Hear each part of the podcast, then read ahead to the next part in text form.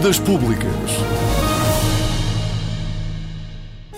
Viva e bem-vindos. A Renascença dá hoje aqui inicia uma entrevista semanal de economia que poderá ouvir sempre a esta hora e estará permanentemente disponível no site e em podcast. Neste primeiro Dúvidas Públicas, damos voz ao mais importante motor da economia nacional, o turismo. E passamos a apresentar o nosso convidado. Nasceu um mês antes do maio de 68, em Maputo, a capital de Moçambique.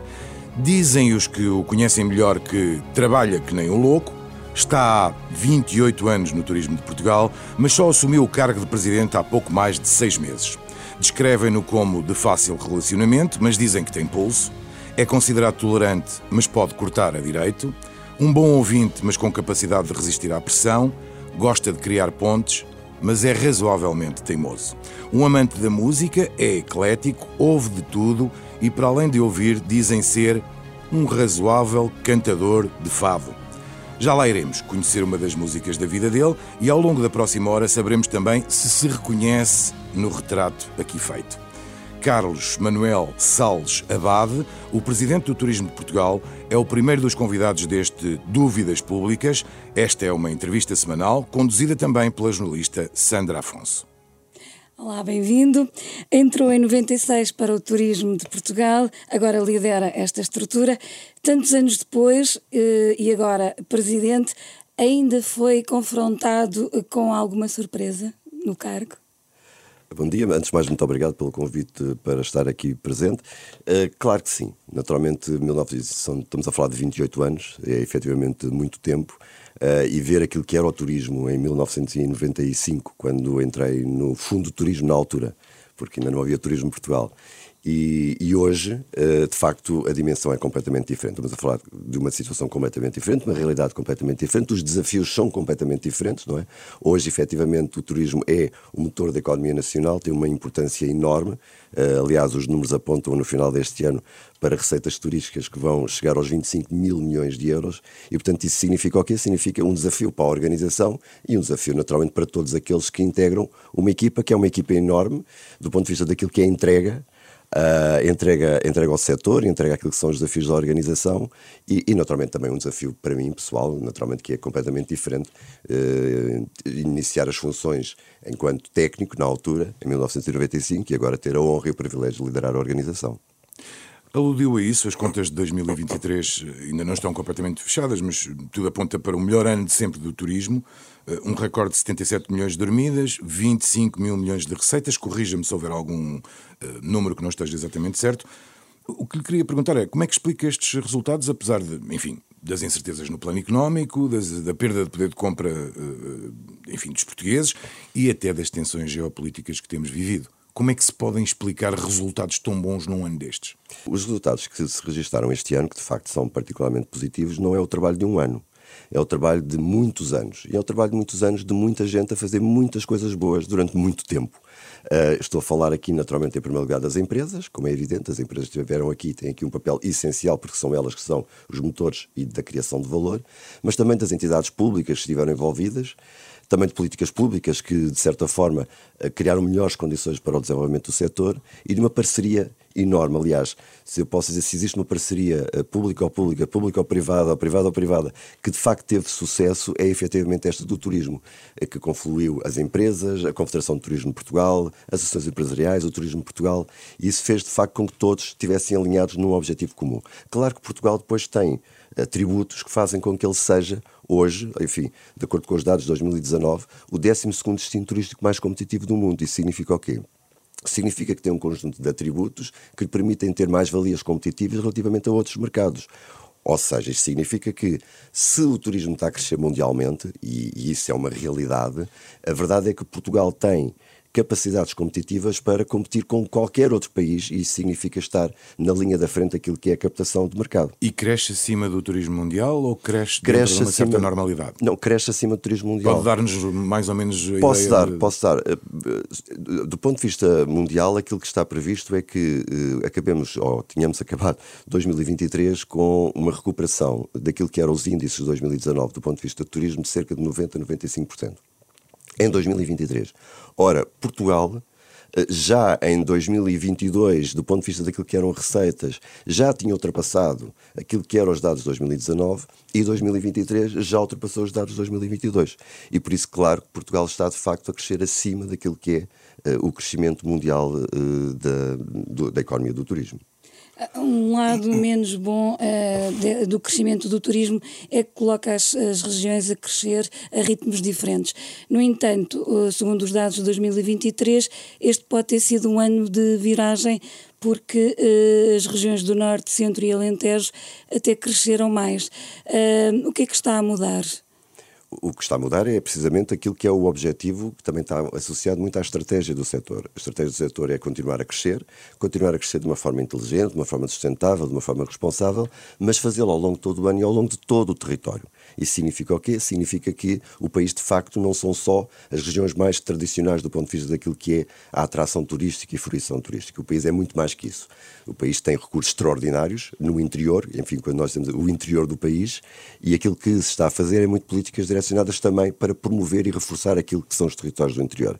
Esses territórios, e, e aliás, é também por isso que o turismo é tão bom para o país e tão bom para as pessoas, porque é um motor daquilo que é, ou que pode ser a coesão económica ou social quando nós, eh, enfim, criamos condições para que haja fruição turística do interior, o que estamos a fazer é criar condições para que haja negócios no interior, para que haja pessoas a trabalhar, para que haja atração de pessoas para o interior e isso, de facto, é um dos fatores muito positivos daquilo que é o turismo para o país. Por exemplo, em postos de trabalho criados, eh, já há uma, uma grandeza de. Quantos é que surgiram em 2023, por exemplo, no interior?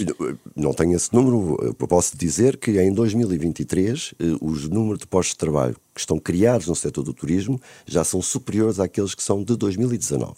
É evidente que, com o crescimento que tem ocorrido mais nas zonas do interior do que nas zonas, diria, litoralizadas, claro que os postos de trabalho no, no interior têm, evidentemente, crescido a uma taxa superior. Uh, houve um interregno de qualquer forma que teve a ver com a pandemia, não é? Que foi um interregno um pouco na vida de todos nós. Mas uh, lembro-me de ter lido ou de ter ouvido dizer que uh, o turismo recuou em, em 2020 Uh, até achei, digamos, interessante a forma como o colocou, que recuou 26 anos em hóspedes e 10 anos em valor. Julgo que era esta a afirmação. Exato. Como é que está a, a, situação financeira das empresas do setor eh, neste, neste pós-pandemia? Ou seja, já recuperaram? Eh, deixe-me deixe também comentar essa, essa afirmação que fez, porque é muito importante. Porque quando se diz que recuou 26 anos em dormidas uh, e, e 10 anos em valor, significa o quê? Significa que o setor do turismo tem feito aqui um caminho de, de valorização da própria atividade.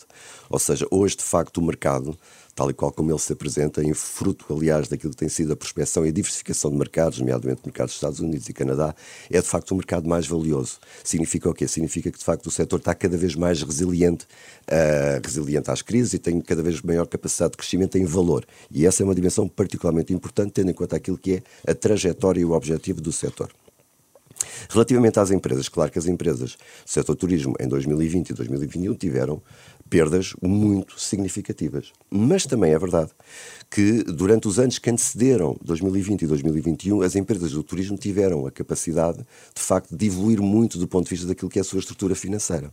Hoje, quando olhamos para a situação em que elas estavam em 2008 e 2009, mas não eram elas só, era a economia globalmente, e quando olhamos para 2019 e tiramos o retrato delas em 2019, percebemos que indicadores como a produtividade, indicadores como uh, o nível da dívida líquida, eram diametralmente opostos àquilo que acontecia em 2008 e 2009. Isso significa que, de facto, quando chegámos a 2020, as empresas estavam numa situação financeira bastante melhor do que aconteceu em 2008. Mas ainda assim houve é apoios, claro, houve recurso ao crédito, houve É claro que não era suficiente, evidentemente, para uma situação como aquelas, onde praticamente quase fechou o setor, quase fechou o turismo, com perdas muito avultadas. Naturalmente que aí houve medidas de política pública particularmente importantes, que associados também àquilo que era a capacidade, já que as empresas tinham, permitiu efetivamente passarmos 2000 e 2021 e retomarmos 2022 como queríamos, que era basicamente o quê? Era mantermos os ativos, perdemos o mínimo de postos de trabalho possível, para que depois pudéssemos arrancar e, e, e, na verdade arrancámos muito mais depressa do que aquilo que na altura se previa. Eu faço notar que em 2021, quando, uh, quando uh, fizemos as projeções para aquilo que era uh, o crescimento nos próximos anos, até 2027, aquilo que prevíamos era que uh, poderíamos atingir em 2027 os 27 mil milhões de euros de receitas turísticas. Estamos nos 25 mil milhões em 2023. Exatamente. E, portanto, aquilo que foi o arranque em 2022 e depois a continuação em 2023, de facto, veio demonstrar que as empresas conseguiram preservar aquilo que eram os seus ativos, conseguiram preservar aquilo que era a sua capacidade de gestão, Uh, conseguiram preservar ainda assim os postos de trabalho que permitiram constituir as equipas que permitiram levar em diante este processo de recuperação, que de facto é um dos mais rápidos e mais sustentados. Mas então diria que as empresas já recuperaram efetivamente? Eu diria que neste momento, do ponto de vista daquilo que é a recuperação da exploração, claro que recuperaram. É evidente que pode 2020 e 2021, tendo em conta aquilo que foram os resultados líquidos negativos que na altura tiveram que registrar nas contas, eh, tiveram um impacto no balanço. Uh, e neste momento estarão a recuperar dessa dimensão. Agora, do ponto de vista que é a exploração, sim, já recuperaram, claro. Uh, tendo em conta o atual cenário, esse, o objet esse objetivo dos 27 mil milhões será atingido mais cedo? Pois tudo indica que sim, naturalmente. Portanto, Quando? Uh, bom, aquilo que nós podemos dizer e prever é que todos os indicadores que temos relativamente ao ano 2024 indicam que de facto o setor vai continuar a crescer. Os sinais que temos do ponto de vista de reservas, do ponto de vista daquilo que é capacidade aérea, do ponto de vista daquilo que é a procura do destino, as empresas do turismo têm os orçamentos previstos para 2024, tudo de facto a crescer. E por isso, eh, enfim, pode acontecer, pode acontecer que em 2024 estejamos pelo menos muito perto daquilo que era o, o objetivo de 2027. Não podemos hoje, estamos, enfim, estamos no início de janeiro, estar a falar aqui de quais são as percentagens de crescimento. O crescimento ocorrerá, e, e, ficaremos muito perto, de facto, daquilo que é o, o objetivo para 2027, o que significa que 2024 será também um ano para refletirmos, ponderarmos e, enfim, apontarmos provavelmente novas metas para o futuro. Uma antecipação de três anos, portanto. Uma antecipação de três anos. Com todos estes resultados, antecipam uh, em três anos uh, o volume de receitas 2023, uh, 25 mil milhões, já é um valor recorde. Como é que se justifica a manutenção dos baixos salários neste setor? A questão dos baixos salários, hum, temos que ver isto do ponto de vista de perspectiva. Na verdade, quando nós olhamos para aquilo que tem sido o percurso dos salários nos últimos anos, diria 21, 22 e 23, aquilo que nós percepcionamos é que os salários estão a aumentar a uma percentagem superior e bastante superior àquilo que é a percentagem de aumento de salários na economia normal. Mas qual é o salário médio no turismo? Tem ideia? O salário, enfim, é que o turismo tem várias atividades económicas, não é? Engloba uh, várias, várias, várias Exatamente, e sobretudo há aqui uma dimensão que é, não podemos retirar da dimensão do salário tudo aquilo que depois vem como subsídios que muitos deles estão associados à própria atividade, não é? E muitas vezes quando nós falamos é na remuneração base e, e muitas vezes essa, essa comparação pode não ser justa, não é? De facto, aquilo que os dados apontam é que efetivamente a média dos salários no turismo uh, em determinadas atividades económicas é inferior à média nacional, mas o que nós estamos a constatar agora é que efetivamente as empresas têm feito um esforço no sentido de incrementar esse aumento e, portanto, está a aumentar mais do que a média nacional no sentido da convergência. É claro que nós, evidentemente, não estamos satisfeitos com isso e, portanto, aquilo que achamos é que efetivamente existe espaço, quer para as empresas crescerem, porque naturalmente para haver distribuição de riqueza é necessário que a riqueza seja criada, e existe espaço e tem que existir espaço para continuarmos a crescer naquilo que é a retribuição dos trabalhadores, que verdadeiramente são eles que depois fazem a criação de valor. E a escassez de mão de obra continua a ser um dos principais problemas que têm ou não? A escassez de mão de obra continua a ser de facto um problema. Há pouco eu referi que eh, nós já, neste momento, o setor turismo já ultrapassou os números de postos de trabalho que havia em 2019. Contudo, a verdade é que as necessidades da oferta, de facto, também têm aumentado. O que significa o quê? Significa que, de facto, continua a haver escassez de mão de obra. Um, e também por isso uh, teria que haver, efetivamente, aqui um percurso de aumento da retribuição dos trabalhadores, precisamente para ir ao encontro daquilo que são as necessidades das empresas. Aquilo que nós temos estado a trabalhar articuladamente com a Confederação de Turismo de Portugal, com as associações empresariais, é no sentido de tentar encontrar aqui formas de captar mão de obra para uh, o turismo.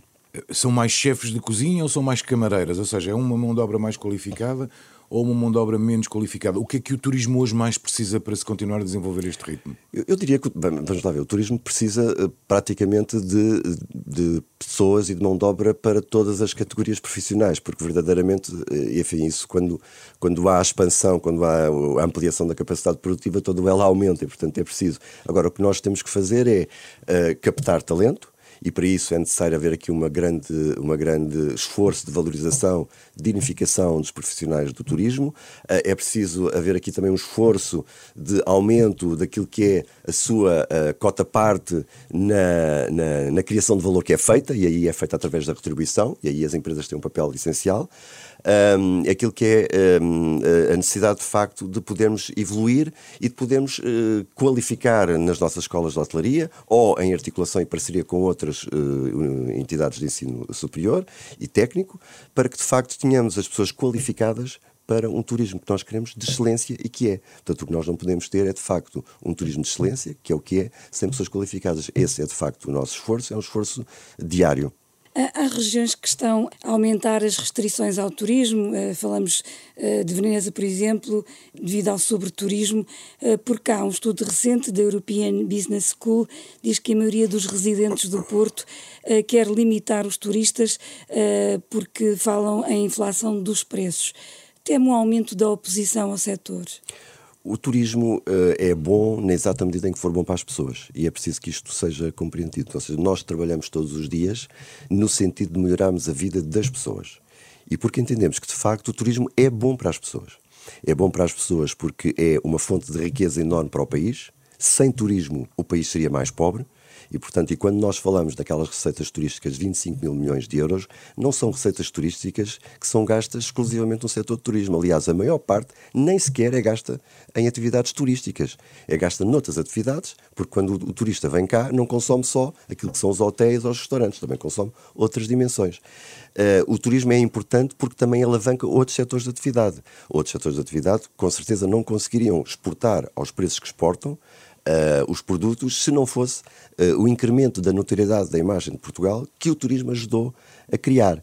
Uh, hoje, se há muitas artes e ofícios que ainda se mantêm, se ainda há um esforço de apoio uh, uh, à cultura, muito também se deve àquilo que é o turismo e aquilo que o turismo tem promovido naquilo que é, e isso também impacta na vida das pessoas, naquilo que é o apoio à cultura, no apoio às artes, no apoio àquilo que são os ofícios antigos. E, portanto, o, o turismo é algo que tem trazido riqueza para o país, que tem sido bom para as pessoas. É evidente que nós temos que estar atentos a dimensões como a questões da pressão da procura e perceber exatamente o que é que nós podemos fazer em cada momento. Isso tem a ver com a questão da gestão inteligente que temos que fazer cada vez mais das cidades e dos territórios. Uh, nesse estudo que refere, também é referido que, aliás, a esmagadora maioria das pessoas vêem contributos positivos do setor do turismo, mas claro, naturalmente, que também se preocupa com aquilo que pode ser a pressão da procura nas cidades. Nós temos que ser eficientes na gestão de um território. O país é o país temos, que é enorme naquilo que é o povo, naquilo que é a sua história, mas de facto tem limitações do ponto de vista daquilo que é o seu território. Temos de ser cada vez mais eficientes na gestão mas começam a ponderar, nomeadamente, algumas medidas. Veneza eh, está a ponderar coisas como a limitação do, do, dos grupos que entram na cidade, a eh, cobrança, de, eu vou-lhe chamar assim, por uma questão de bilhete de entrada. Em Portugal há algum destino, Lisboa, Porto, há algum destes destinos que já, no fundo, obriga a antecipar medidas deste tipo e elas estão pensadas? Era essa a minha pergunta. Não. Repare, quando falo da questão de Veneza, é uma questão completamente à parte daquilo que nós estamos a falar eh, relativamente à questão da pressão da, da procura. A Veneza, de facto, tem uma questão muito específica, muito concreta, especificidades muito concretas se aplicam a Veneza, não se aplicam nem a nenhuma cidade de Portugal. O que existe aqui é uma necessidade de nós fazermos uma gestão cada vez mais inteligente das cidades. As cidades hoje são cada vez mais globais, têm que ser cidades que são para os residentes, são para aqueles que nos visitam, são para aqueles que vêm trabalhar, são para aqueles que vêm estudar, são cidades cada vez mais dinâmicas e isso implica necessariamente olhar para as cidades, trabalhá-las, geri-las uh, de uma forma articulada, em parceria com as várias entidades que têm responsabilidades nessa dimensão e uh, fazer aquilo que disse há pouco, que é gerir de forma inteligente os recursos que temos. Já que fala em gestão mais inteligente das cidades, o que é que falhou no alojamento local que tem sido alvo de tantas críticas? Não, não creio que tenha falhado nada em especial. Eh, o alojamento local foi particularmente importante e continua a ser particularmente importante naquilo que foi a, a regeneração das cidades, a requalificação, a reabilitação das cidades e tem um papel fundamental naquilo que é o turismo nacional, sem dúvida, porque uma parte muito significativa daquilo que são as dormidas ocorre no alojamento local.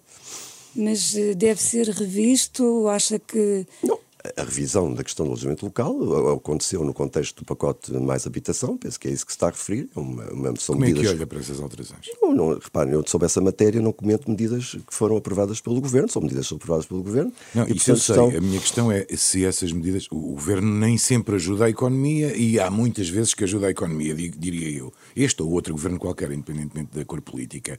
A minha questão é, na perspectiva do setor do turismo, estas medidas foram uh, boas notícias para o turismo ou menos boas notícias para o turismo? Estas medidas foram, foram, uh, foram aprovadas pelo Governo no contexto de uma preocupação muito específica que teve a ver com a dimensão da habitação. Certo. Pronto, e o Governo considerou que, de facto, uh, fixar alguns limites relativamente à dimensão do alojamento local era um fator que podia incrementar a dimensão da habitação, que é um fator de emergência social, a habitação. E desse ponto de vista, é a leitura que nós fazemos sobre as medidas que foram tomadas. Portanto, Apesar agora, da bondade da agora, medida, ela pode ser agora, nefasta para um determinado agora, setor. É isso agora, que eu estava a perguntar. Não, o que eu estou a dizer é: agora, o alojamento local que existia ontem a funcionar é o alojamento local que existe hoje. Certo. Não foram Mas não retiradas, não foram, não foram retiradas crescer, licenças. É? e estamos a falar em determinados locais, não estamos a falar em todo o país. Significa o quê? Significa que podemos continuar a crescer em todo o país, relativamente mesmo na dimensão do alojamento local. Agora, algumas áreas sim com algumas limitações. O turista que nos visita hoje é, enfim, particularmente diferente, diria eu, mas queria confirmar isso consigo, daquele que vinha ao país há 20 anos, 30 anos. É mais exigente? O que é que ele procura na prática? E tem a ver muito também com aquilo que são uh, que tem sido a estratégia do setor do turismo em Portugal. Posso dizer que, por exemplo, o mercado norte-americano em Lisboa hoje é o primeiro mercado uh, de Lisboa. Coisa que não acontecia eh, há uns anos atrás, não é? E no, no, no Porto, se eu não estou em erro, é o terceiro significa que de facto houve uma alteração e tem havido uma diversificação de mercados.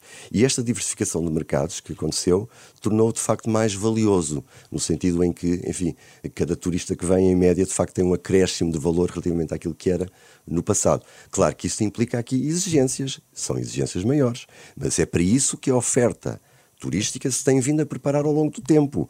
Aquilo que foi pedido ao setor foi que evoluísse na cadeia de valor que tivesse propostas cada vez mais sofisticadas, cada vez mais diferenciadas, cada vez mais inovadoras, para ir ao encontro de um turista que é cada vez mais exigente.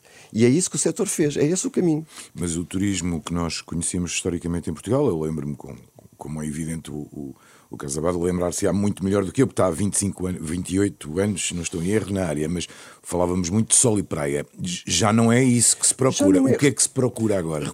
Repare, Ou nós, já não é só nós isso, temos trabalhado, exatamente, nós temos trabalhado muito produtos que, eh, que de facto começam a entrar em determinados segmentos de mercado. Por exemplo, nós estamos a trabalhar o turismo literário, ou seja, o turismo associado à literatura. Estamos a trabalhar o turismo industrial que é o turismo associado à indústria, como é evidente. Uh, estamos, ou seja, estamos a trabalhar determinado tipo de produtos, a, a, própria gastronomia, que entretanto a forma como ela se trabalha, o próprio enoturismo, não é? Hoje o enoturismo não é aquilo que era há uns anos atrás. Hoje o enoturismo em Portugal é o segundo mercado mais competitivo do mundo. E isso implicou o quê? Implicou de facto trabalhar do ponto de vista da oferta, do ponto de vista de promoção, do ponto de vista de mercados. E começámos a entrar em mercados mais exigentes porque tive, passámos a ter a capacidade de receber esses mercados cada vez mais exigentes, normalmente de maior valor acrescentado. Por exemplo, tivemos há pouco tempo no Financial Times Weekend em Londres, uh, onde aquilo que levámos lá foi precisamente turismo e literatura, gastronomia e vinhos. Onde é que Portugal é mais forte? Qual é o tipo de turismo onde Portugal neste momento é mais forte? Bem, eh, Portugal tem a capacidade e, e tem a virtude de ter uma oferta muito diversificada. Nós, evidentemente, continuamos a ser muito forte no sol e mar. Quer dizer, continuamos a ser. É, é, evidente. Aliás, o Algarve é o melhor destino europeu de sol e mar e, portanto, não, quanto a essa matéria, não há, não há dúvidas sobre isso. Mas é evidente que temos outras dimensões. O turismo natureza, uh, tudo aquilo que tem a ver com a gastronomia, tudo a ver com tem o enoturismo, uh, enfim, tudo a ver com o, o touring, o próprio touring, a própria visitação das cidades, não é? Porque hoje temos as cidades mais reabilitadas, temos as cidades mais inteligentes, ainda que tínhamos que perseguir esse caminho. Uh, estamos hoje a trabalhar muito a dimensão do turismo militar, estamos hoje a trabalhar muito a dimensão do cycling walking, porque compreendemos que existem segmentos de mercado que procuram todo o mundo por estas dimensões, uh, nomeadamente o mercado dos Estados Unidos, por exemplo. Portanto, há aqui uma, palop, uma, uma panóplia de, de produtos que estamos vindo a trabalhar. E qual é a expressão do turismo religioso? É bastante significativa É bastante significativa. É verdade que ela tem um foco grande em Fátima, uh, mas de facto há mercados, por exemplo, o mercado da Coreia do Sul, por exemplo, ou da Polónia, por exemplo, são mercados que procuram muito essa dimensão. E, portanto, o turismo religioso é, de facto, também tem uma expressão bastante significativa naquilo que é, o, naquilo que é um, a oferta de, de, produtos em Portugal. De qualquer forma, a nova campanha, digamos, promocional do Turismo Portugal aposta na sustentabilidade e no, naquilo que se chama turismo responsável. É porque temos oferta, como dizia, ou é porque está na moda e era inevitável seguir esse, esse caminho? Não está na moda, é estrutural. Aliás, no tema da sustentabilidade, nós já tínhamos definido em 2017 que esse era o caminho do setor do turismo. Aliás, o objetivo era mesmo esse, era evoluirmos e temos sempre presente a dimensão da sustentabilidade ambiental, a sustentabilidade social, a sustentabilidade económica. Consideramos que era importante eh, também lançarmos esta, esta, esta campanha, porque verdadeiramente é uma mensagem universal é uma mensagem que convoca todos para este desafio que é o desafio da sustentabilidade. Não é só as empresas, não é só as organizações, não é só cada um de nós que aqui vive, é também quem nos visita. Não é uma moda, é de facto estrutural e, e é para isso também que o próprio tecido empresarial se está a preparar. O Arsénio já, já falou aqui dos bilhetes de entrada em Veneza, que vai começar este ano a cobrar a taxa turística. Também em Portugal há várias localidades que vão passar este ano a cobrar taxa turística, como Viana do Castelo e Portimão. Há outras localidades que já cobravam e que vão aumentar esta taxa. Esta taxa junta-se ainda a taxa aeroportuária. São taxas e taxinhas. Eh, este é o caminho que defende para o turismo? Eu não vou comentar a questão das taxas turísticas em si mesmo. Portanto, enfim, eh, as, os municípios têm essa capacidade e, portanto, e fixarão em função daquilo que, que entendem. Do meu ponto de vista, o que é importante é perceber que uh, as taxas, no fundo, o que podem ter associado é, no fundo, compensar ou fazer uma certa compensação dos locais pela fruição que é feita dos locais por parte dos turistas. Ou seja, vou fazer uma taxa para que com a taxa eu deva, e essa é que é a parte importante, eu deva desenvolver determinadas iniciativas e ações que visem mitigar eventuais impactos do setor do turismo. Porque o setor do turismo é bom, é bom para as pessoas, mas isso não significa que de facto nós não tenhamos que ter atenção aos impactos que tem no território. Mas não é para isso significa... que servem as receitas? Enfim, Também. eu não estou a dizer que não servem as receitas, as receitas servem para fazer face às despesas de cada uma das entidades. Aquilo que as taxas se destinam, de acordo com aquilo que é a leitura que eu faço da parte dos municípios, é no fundo uma compensação relativamente ao impacto que o turismo possa ter nos locais. E devem ser fixadas de forma equilibrada, para que não coloquem em causa a competitividade dos destinos, e essa parte é importante que seja considerado, e depois na sua aplicação do ponto de vista do resultado. Eh, deverá, na minha opinião, serem orientadas para compensar ou para fazer algumas iniciativas e ações que visem, de facto, compensar a vida das pessoas e dos residentes desses lugares. Acha que é isso que acontece na maioria dos municípios que cobra taxas, ou seja, se elas são aplicadas na recuperação eventualmente de património ou de outras... Acredito, sim, sim. Essa é a ideia sim, que tem. Daquilo que eu conheço, é muito assim. Mas é isso que nós temos que ter essa atenção e esse cuidado. Não haveria outra forma de cobrar esse valor? Eh, de uma forma menos impositiva, no fundo, não tão intrusiva como uma taxa cobrada ao balcão de um, de um hotel? Repara, a questão das taxas turísticas é uma questão que não é de Portugal. É uma, é uma questão que acontece em todos os destinos. Quer dizer, a taxa turística é uma realidade. Agora, o que é importante é perceber que essa realidade não deve colocar em causa a competitividade dos destinos, porque menos turismo torna o país mais pobre, isto é importante, e por outro lado, eh, deverá ter-se em atenção que essa dimensão, que é cobrada ao turista, a partir do ponto de vista conceptual, deve ser utilizada depois eh, naquilo que é eh, a mitigação, a compensação, relativamente àquilo que é a pegada do turista. Muito bem, nos primeiros nove meses de 2023, são os últimos dados conhecidos, os aeroportos do Porto, de Lisboa e de Faro registaram máximos históricos no movimento de passageiros. O que é que se espera para este ano, tendo em conta, digamos, a evolução do, do turismo de que já aqui falamos? Novos máximos históricos? Sim, sim, de facto, olhamos para 2024 e percebemos que aquilo que é a procura do destino de Portugal, aquilo que são as reservas, aquilo que é eh, as conversas que temos tido com os operadores, tudo aponta que continuemos a crescer. Significa, eh, naturalmente, que esses números, do ponto de vista de chegadas aos aeroportos, eh, muito provavelmente em 2024 teremos novos recordes. Então, deixe-me fazer-lhe uma pergunta adicional, que é, há 50 anos que andamos a discutir, nomeadamente, as limitações da Portela, a queda do governo voltou a adiar uma decisão, enfim. Se lhe pedisse uma estimativa, do que é que perde o turismo nacional com esta indecisão? Tinha um número para me dar?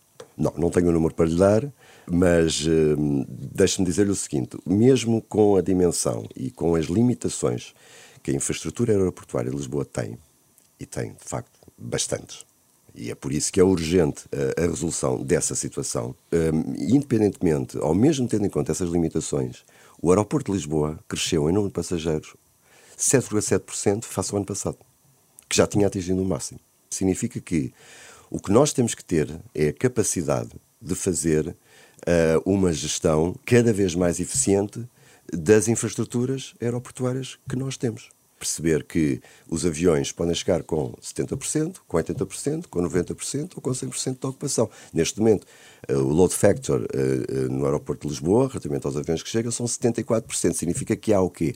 Há margem de crescimento do número de passageiros que podem chegar no mesmo avião. Por cada avião. Exatamente. Por outro lado, também tem que se gerir que tipo de avião chega. Uma coisa é chegar um avião com uma determinada dimensão, outra é chegar um avião com uma dimensão maior. Claro que não é o Cabo ao Turismo Portugal gerir isso. Se hoje perguntar, provavelmente a responsáveis dos aeroportos, uh, quanto é que o aeroporto de Lisboa teria de capacidade máxima há 20 anos atrás, provavelmente diriam que a capacidade máxima na altura eram 16 ou 17 milhões de passageiros. E a infraestrutura aeroportuária foi evoluindo, a própria gestão foi evoluindo. É claro que a determinada altura já não, já não conseguimos fazer mais, nada. Mas, é, mas nós temos que trabalhar nisso para tornar cada vez mais eficiente aquilo que temos, porque de facto não vamos ter um aeroporto de Lisboa amanhã. E, e amanhã temos que continuar a crescer. Teve a oportunidade para ler o relatório da Comissão Independente. Na, na sua opinião, qual é que será a melhor solução para o novo aeroporto? Nós, sobre essa matéria, não, não, enfim, não, não vamos emitir uma opinião. Aquilo que é importante e aquilo que desejamos é que eh, tudo seja devidamente ponderado e que haja uma decisão o mais depressa possível, para que o mais depressa possível a solução esteja no terreno e possa ser construída. Tendo em conta até essa urgência, uma solução como o Montijo não seria. Uh, não há nenhuma solução que se adeque mais a essa, essa urgência de que falava? É, repara, a urgência tem que ser ponderada com a inteligência na decisão é? como é evidente, não é uma urgência a todo o custo. Portanto, é urgência dentro daquilo que é uma decisão inteligente para um problema que se arrasta há 50 anos e que tem que ser, de facto, decidido.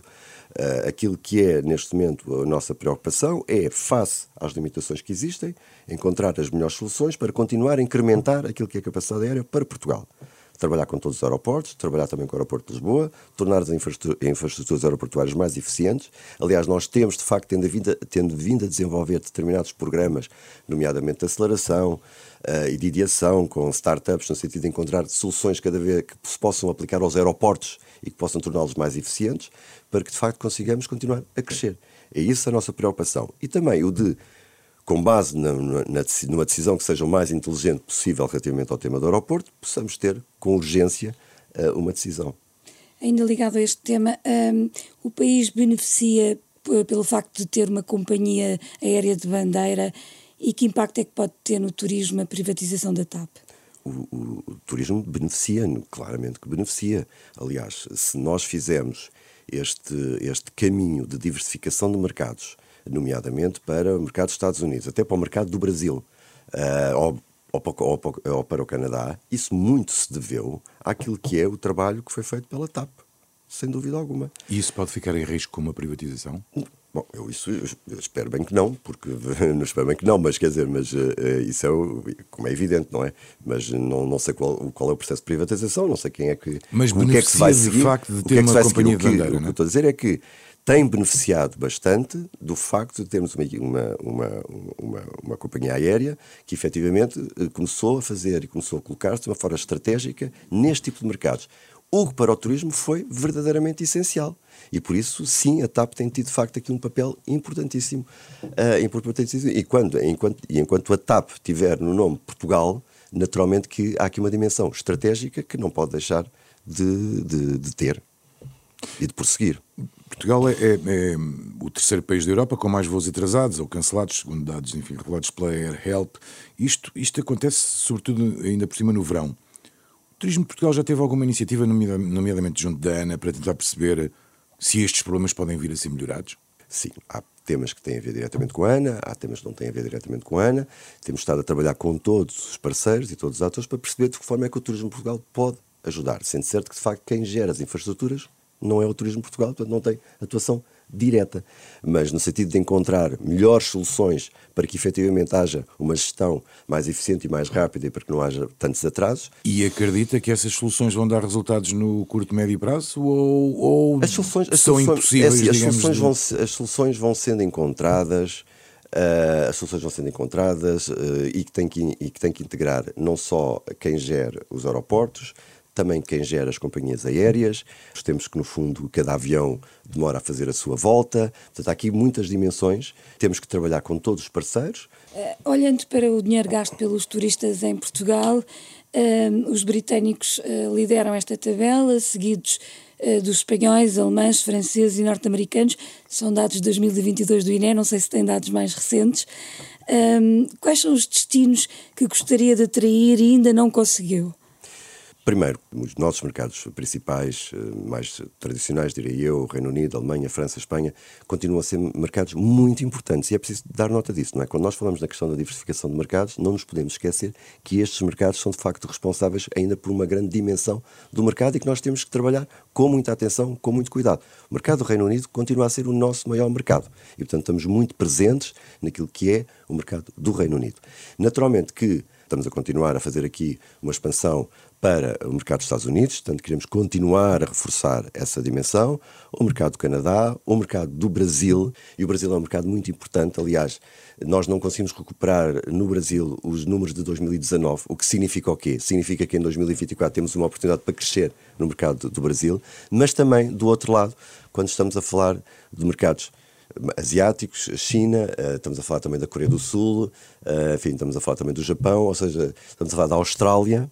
Portanto, são dimensões relativamente às quais nós temos uma particular atenção, porque percebemos que há ali de facto uma dimensão de procura potencial para Portugal, que também já existe, e que é muito significativa. Mas em mercados, desculpa, desculpa Sandra, mas em mercados como a China ou como a Índia, por exemplo, para falar. E a Índia, exatamente. Uh, o destino de Portugal, como é, que, como é que tem penetração? Como é que se consegue entrar num mercado com uma dimensão, eu diria que a nossa escala avassaladora, não é? Uh, temos que trabalhar com os operadores no, nos locais, temos que trabalhar e tentar trabalhar com as companhias aéreas.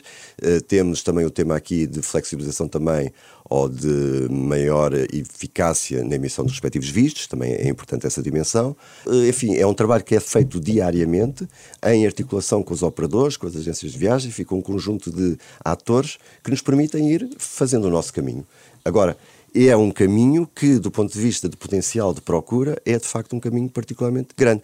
Temos depois que preparar também a nossa oferta para esse tipo de mercado, nomeadamente o mercado chinês, que tem um determinado tipo de características e de exigências, e nós temos de estar preparados para esse efeito. Olhando um bocadinho para 2024, o turismo é um dos poucos setores, digo eu, eh, enfim, que cumpre um plano estratégico, que está definido até 2027. O sucesso do turismo também se prende com a existência desta estratégia, que é uma coisa que os portugueses são muito acusados de nunca ter, no caso do turismo ele existe? O turismo tem uma estratégia desde 2017 e essa estratégia foi aprovada em eh, articulação com todos os parceiros do setor. Essa estratégia está definida dentro daquilo que são os seus objetivos e, e, claramente o objetivo é que Portugal continue sempre a crescer de uma forma inteligente, responsável e sustentável no sentido de se tornar um dos destinos mais competitivos e sustentáveis do mundo e é isso que nós estamos a fazer e resultou de facto desta parceria que eu há pouco referi entre entidades públicas, Turismo Portugal e entidades privadas. E portanto de certa forma o facto de existir uma estratégia que acaba por delinear aquilo que é visão para o futuro acaba de certa forma por ser muito positivo para aquilo que tem sido a atividade e a atuação das determinadas atividades. Porque, repare, porque isso também delimita aquilo que é, eh, por exemplo, a promoção turística de Portugal. Por exemplo, de certa forma, o que é que acontece? Há uma afluência, uma confluência de recursos para, de facto, fazer vencer uma estratégia que foi aprovada em parceria entre todos. É, um dos grandes desafios é continuar a crescer em valor e a bater recordes sucessivos. Como é que pretende fazer isto? Portanto, o tema do crescimento das receitas é de facto um objetivo e ele será tão mais bem atingido quanto melhor nós conseguimos entrar em mercados de maior valor acrescentado. Isso por um lado. E é esse o trabalho que nós estamos a fazer. Por outro lado, há uma dimensão que é interna, que é a criação de riqueza que nós conseguimos fazer a partir dessas receitas. Porque uma coisa são as receitas do turismo, é o volume de negócios, diria assim. que tem que crescer. Outra coisa é uh, a eficiência com que o setor uh, mastiga essas receitas e o transforma em riqueza. E isto significa o quê? Significa alargar margens, basicamente é isto. E para alargar margens significa serem mais eficientes. Mais eficientes significa também mais inovadores, mais diferenciadores, mais investimento na dimensão da sustentabilidade, no sentido também de redução de custos. Uh, significa também mais qualificação dos profissionais do, do, turismo, de forma que as propostas de valor sejam mais compostas e possam ser posicionadas no mercado a um valor um pouco mais elevado e, portanto, alargar margens. Porque se não alargarmos margens, não existem crescimentos. Portanto, o crescimento do setor far-se-á, quer do ponto de vista das receitas do turismo, porque iremos ter a capacidade de atrair, de atrair mercados, segmentos de mercado cada vez maior valor acrescentado, quer do ponto de vista de criação de riqueza, através de, enfim, de uma conversão dessas receitas em valor. Carlos Abada, plano ao seu poder de síntese, porque aproximamos do final, eh, perguntava-lhe, e faltam apoios nesse caminho, nomeadamente, por exemplo, no âmbito do PRR, há, há, há medidas concretas previstas para apoiar esse crescimento do turismo? Há medidas concretas uh, no âmbito do PRR, existe inclusivamente uma agenda do turismo uh, com cerca de 150 milhões de euros que apoia uh, um conjunto de projetos que são considerados, de certa forma, estruturantes para in introduzir no setor uma, uma dimensão de inovação grande. Pronto, vários parceiros que se uniram, 33 parceiros, e têm nesse PRR um projeto de 150 milhões de euros. Para além disso, existem um conjunto de instrumentos de apoio financeiro, quer no âmbito do PT 2030, quer no âmbito de linhas próprias do Turismo Portugal, que permitem de facto às empresas procurar e encontrar ali soluções de financiamento para boas decisões de investimento. Portanto, o que é importante aqui é duas dimensões. A primeira é só conseguimos crescer se continuarmos a investir. E se continuarmos a investir, bem, com inteligência. Boas decisões de investimento. E para boas decisões de investimento, sim, existem de facto bons instrumentos de apoio financeiro. Este é um ano de eleições em Portugal. Prefere a manutenção ou a continuidade?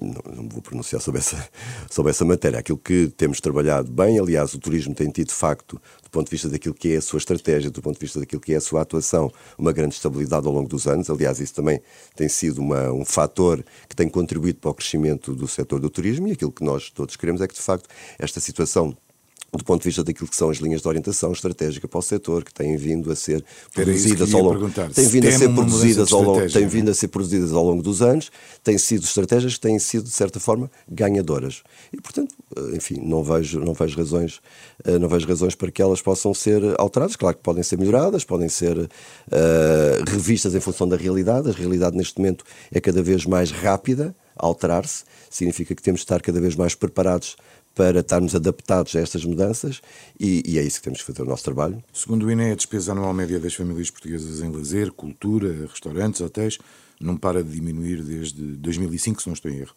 Como é que se pode inverter esta tendência? Que medidas é que estão pensadas para inverter esta tendência? Uh, o mercado nacional uh, é particularmente importante para o setor do turismo. O mercado nacional vale 30% daquilo que é o mercado total. Um, e, e, é um mercado que, por exemplo, quando foi 2020 e 2021, foi particularmente importante porque foi um mercado que, de facto, fez com que, ainda assim, uh, o turismo tivesse efetivamente um, atividade e pudesse, ainda assim, produzir algum valor. Aquilo que nós temos vindo a fazer é, no fundo, uh, valorizar o mercado nacional, através do apoio, nomeadamente a produtos que visem efetivamente essa, essa captação, uh, e também promover aquilo que é o país e dar, e dar a, a conhecer e dar, a, enfim, passar a mensagem aos portugueses que, de facto, Portugal ainda tem muito para conhecer e que os portugueses, de facto, ainda podem ser muito surpreendidos se efetivamente optarem por visitar Portugal. E já muitos visitam, 30% das dormidas, como disse, são de, de, portugueses e aquilo que nós queremos continuar a fazer é incrementar aquilo que é o número de portugueses a conhecer Portugal. Quase a terminar, eh, olhamos para o futuro. Há cada vez mais adeptos do turismo virtual ir para fora sem sair do lugar. Eh, isto é uma ameaça ou uma oportunidade? não, não, é, vamos lá, não é uma ameaça porque uh, as pessoas de facto podem tentar procurar os sítios no sentido virtual do tema, mas provavelmente ficarão apaixonados por eles e, e quererão ir logo a seguir. E portanto, este tema que é o do virtual, eu diria que é mais uma oportunidade, no sentido de, utilizando estas tecnologias, um, as mais modernas tecnologias nessa área, poder de facto fazer ver às pessoas o quão bom é poder estar nos sítios.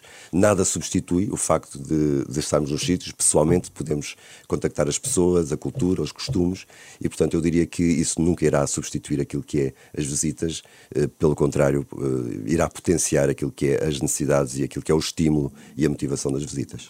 Eu disse no início que é um amante de música e de si até dizem que canta bem o fado, confirma? dizem que sim, dizem que sim. Tendo gosto pela música, pedimos-lhe que escolhesse uma das músicas da sua vida, que fez parte da sua vida, e, e pedia-lhe, no fundo, agora que partilhasse connosco a sua escolha.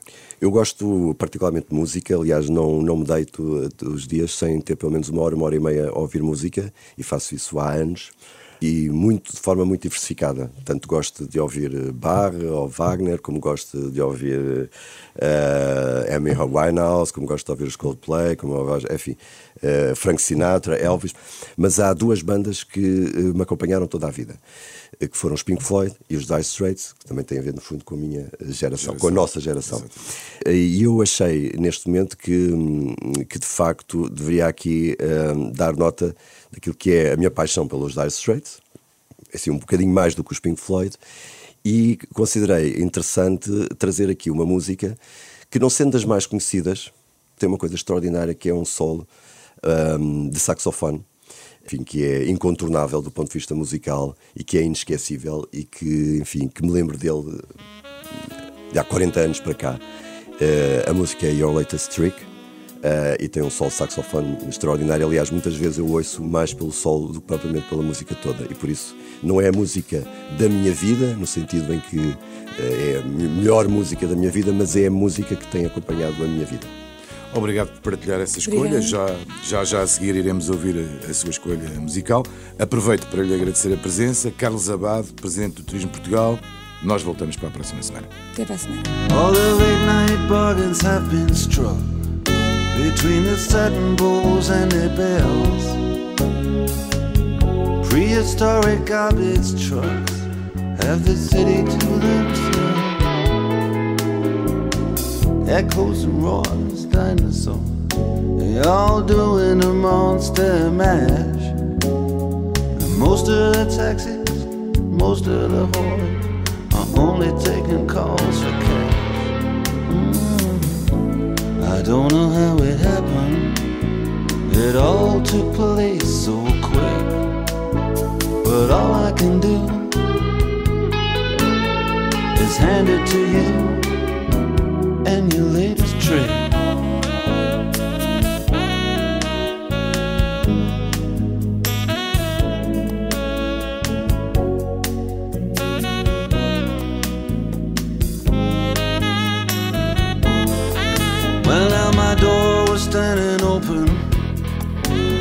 Security were laid back and laughed. Must have had a pass key made out of wax. You played robbery with insolence, and I played the blues in 12 bars down on Lover's Lane. And you never did have the intelligence to use the 12 keys.